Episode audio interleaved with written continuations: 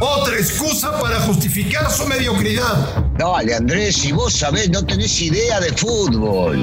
Footbox México, con André Marín y el ruso Brailovsky. Podcast exclusivo de Footbox. Amigos de Footbox México, un placer saludarles arrancando una nueva semana. Hoy es lunes y es 22 de noviembre y tenemos muchas cosas para platicar y compartir con todos ustedes. Ha quedado definida la ronda de cuartos de final en el torneo mexicano de primera división, así que viene, esperemos, una semana llena de emocionantes partidos, goles y equipos que de verdad demuestren que tienen con qué buscar el título del fútbol mexicano. Señor Brailovsky, me da mucho gusto saludarle. ¿Cómo le va? Igual, André, todo bien, todo en orden, todo tranquilo. Comenzando la semana a la expectativa de lo que puedan llegar a ser los equipos que ahora sí están en la liguilla. ¿Quieres hablar de lo que pasó o de lo que puede pasar? ¿Por dónde quieres empezar? Ah, por lo que pasó, por lo que pasó. Por lo que pasó. Por lo que pasó, sí, sí. y lo que pasó. Paso a paso. Y lo, que pasó, ¿te gustó o no? Mm, en realidad, eh, sí, sí, porque eh, no esperaba no esperaba que Puma salga a jugar igual igual este, de visitante contra Toluca. Al contrario me parece que fue muy superior.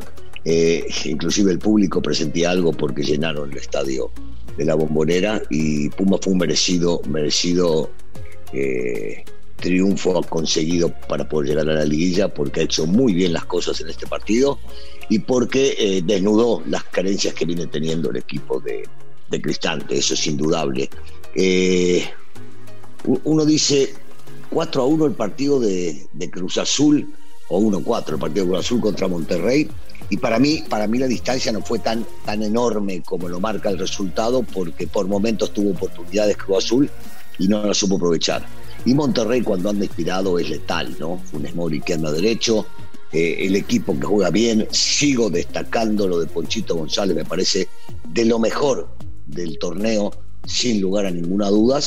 Y lo de Cruz Azul se venía a venir, o sea, demasiados cambios, todo lo que le resultó a, a Reynoso el torneo pasado, definitivamente en este no, y hablo de los cambios de, jugadores, cambios de posiciones, este, jugadores que están en bajo nivel, y, era lógico que, de alguna manera vayan a terminar de esta Hay una cosa que no me cuadró de, de Juan Reynoso terminando el partido, porque el plantel con el que queda eliminado ayer, el plantel con el que no pudo ganar con CACAF, es el mismo plantel con el que salió campeón del fútbol mexicano. Y ayer públicamente Juan dice, esta institución merece refuerzos a la altura de quienes somos. Entonces, eso no lo entendí, Ruso.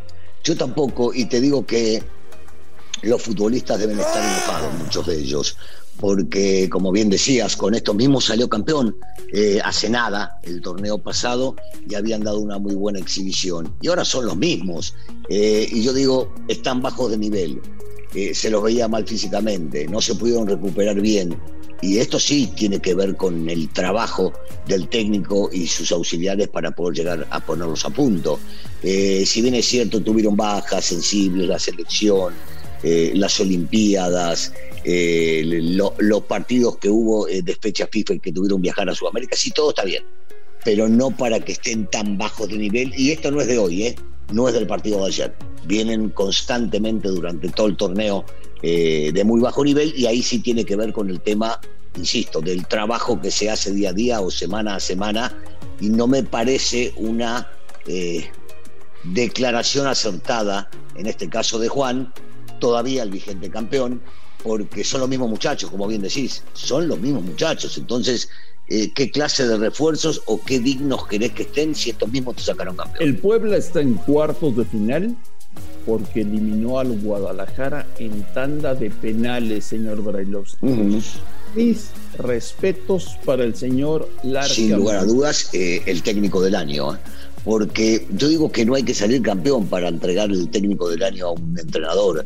Hay que medir las fuerzas que tienen como para poder llegar a trabajar. Hay que medir el plantel, eh, lo escaso de este plantel y lo bien que le ha sacado jugo al mismo, porque ya nos estamos olvidando de que Ormenio era goleador en este equipo y aparece un chico Martínez que viene de la primera A o de la Liga de Expansión o de la Liga de Ascenso, como le quieran llamar, y lo hace jugar y el equipo sigue rendiendo. Claro, eh, cuando uno tiene a Fernández en la cancha, que hoy no lo tiene, ve un cierto desequilibrio distinto al de que le pueden entregar otros futbolistas, pero reorganizó su equipo, los convenció, lo armó y definitivamente es, está bien que haya calificado, aunque dicen que fue el mejor partido de Chivas, ¿y de qué importa? El mejor partido dentro de todo lo horripilante que marcaron durante la temporada, pero se lo terminó llevando el que merecía estar en donde está Pero en Chivas no va a pasar nada porque todo mundo sigue en su lugar. No calificó la sub-17, no calificó la sub-20. Fue un terrible fracaso del Tapatío en Liga de Expansión, un terrible fracaso del primer mm. equipo en Primera División. Seguirá Leaño, seguirá Peláez, a Mauri no va a vender el equipo, no pasa nada. Bueno, vayamos por partes. Que a Mauri no quiera vender el equipo me parece bien porque le hizo una promesa a su padre y seguramente seguirá buscando gente que lo asesore y lo asesore bien como para sacar a uno de los equipos más importantes del fútbol mexicano adelante. Lo otro me parece sumamente decepcionante, que cuando un director deportivo, en este caso Peláez, eh, con el fracaso enorme desde lo que nos viene vendiendo desde el día que llegó, este, no más hablar de abajo, siempre pelear la liguilla, pelear títulos y demás, las cosas no funcionan, se gastaron 50 millones, después se iba a cambiar el proyecto para trabajar con jóvenes, nada terminó resultando.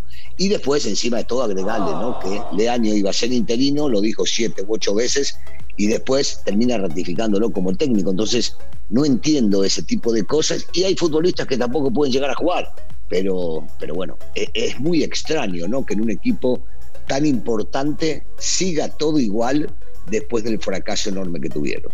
Ya hablaremos en los próximos días, según se vayan acercando los duelos de cuartos de final de varias cosas, pero solamente les recuerdo a todos esos exjugadores o ex técnicos que ahora quieren vivir de la televisión, que el Arcamón no jugó fútbol, ¿eh, Ruso? Tiene 37 años y no jugó fútbol. Sí, y hay mucha gente que no entiende que no hace falta haber sido futbolista que no hace falta haber sido destacado para entender, conocer y manejar un grupo.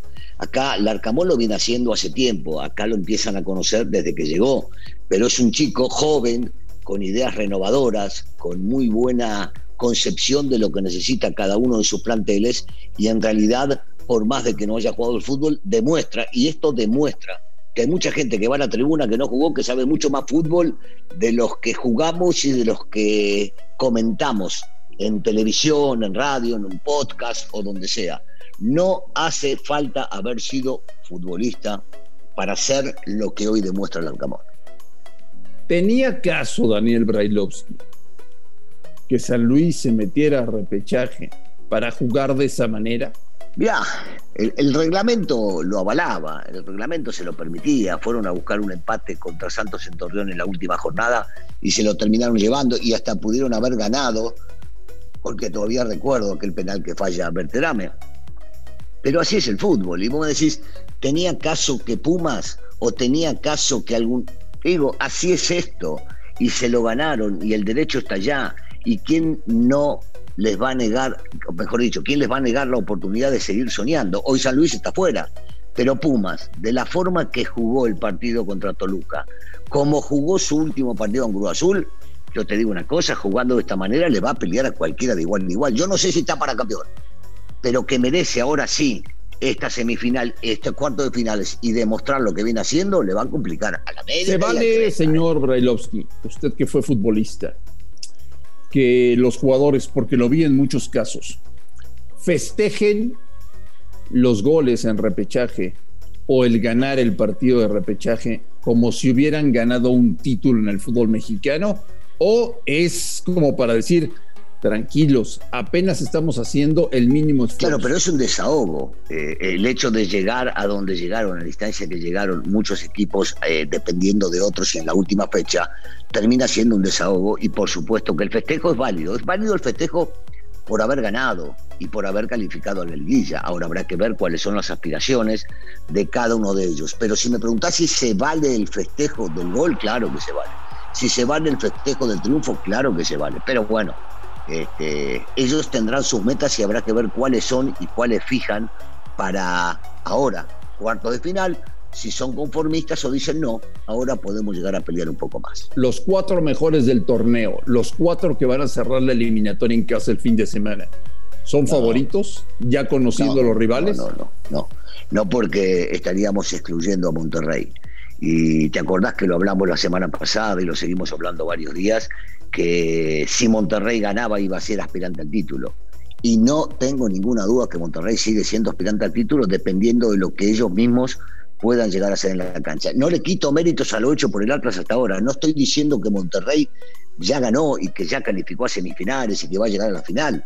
Pero me quiero imaginar que nadie, nadie se hubiese querido enfrentar a este Monterrey, sobre todo sobre todo después de la exhibición que dio contra Cruz Azul. ¿Algún consejo a los cuatro que se fueron de vacaciones este fin de semana? Se armen bien, que se organicen bien, que dependiendo de lo que pretenden cada equipo, no tiren más mentiras por el aire y no le hagan creer a la gente cosas que en realidad no son. Que se preparen como se tienen que preparar y que previo a los partidos, mejor dicho, previo al torneo, digan, estamos para esto o vamos a pelear con, por esto. No que te digan que ya van a ser campeones del mundo y que están organizando porque son los mejores. No, que, que entrenen, que se preparen, que compitan, pero que no. Suele decirse, señor Brailovsky, que esta es la semana más atractiva del fútbol mexicano. Es atractiva. Se vienen los cuartos de final, ya están los ocho, supuestamente los ocho mejores, porque calificaron, recordemos, ¿eh? el, el 5, 7, 9 y 11, o sea que terminaron eh, algunos que entraron por eh, repechaje eh, eludiendo a los equipos que habían calificado arriba de ellos. Entonces sí, se vale, y se vale soñar y se vale pensar en que podemos llegar a cerrar el torneo de muy buena manera. Señor Balopsi, que tenga un gran día. Tenemos toda la semana para analizar puntualmente y con calma los enfrentamientos de cuartos de final del fútbol mexicano que arrancan el miércoles. Ruso, te mando un abrazo. Igualmente, André, un saludo para todos. A nombre de Daniel Alberto Brailovsky y de André Marín, esto fue Footbox México. Gracias por escucharnos. Un fuerte abrazo y estamos en contacto el día de mañana. Footbox México, un podcast con André Marín y el ruso Brailovsky, exclusivo de Footbox.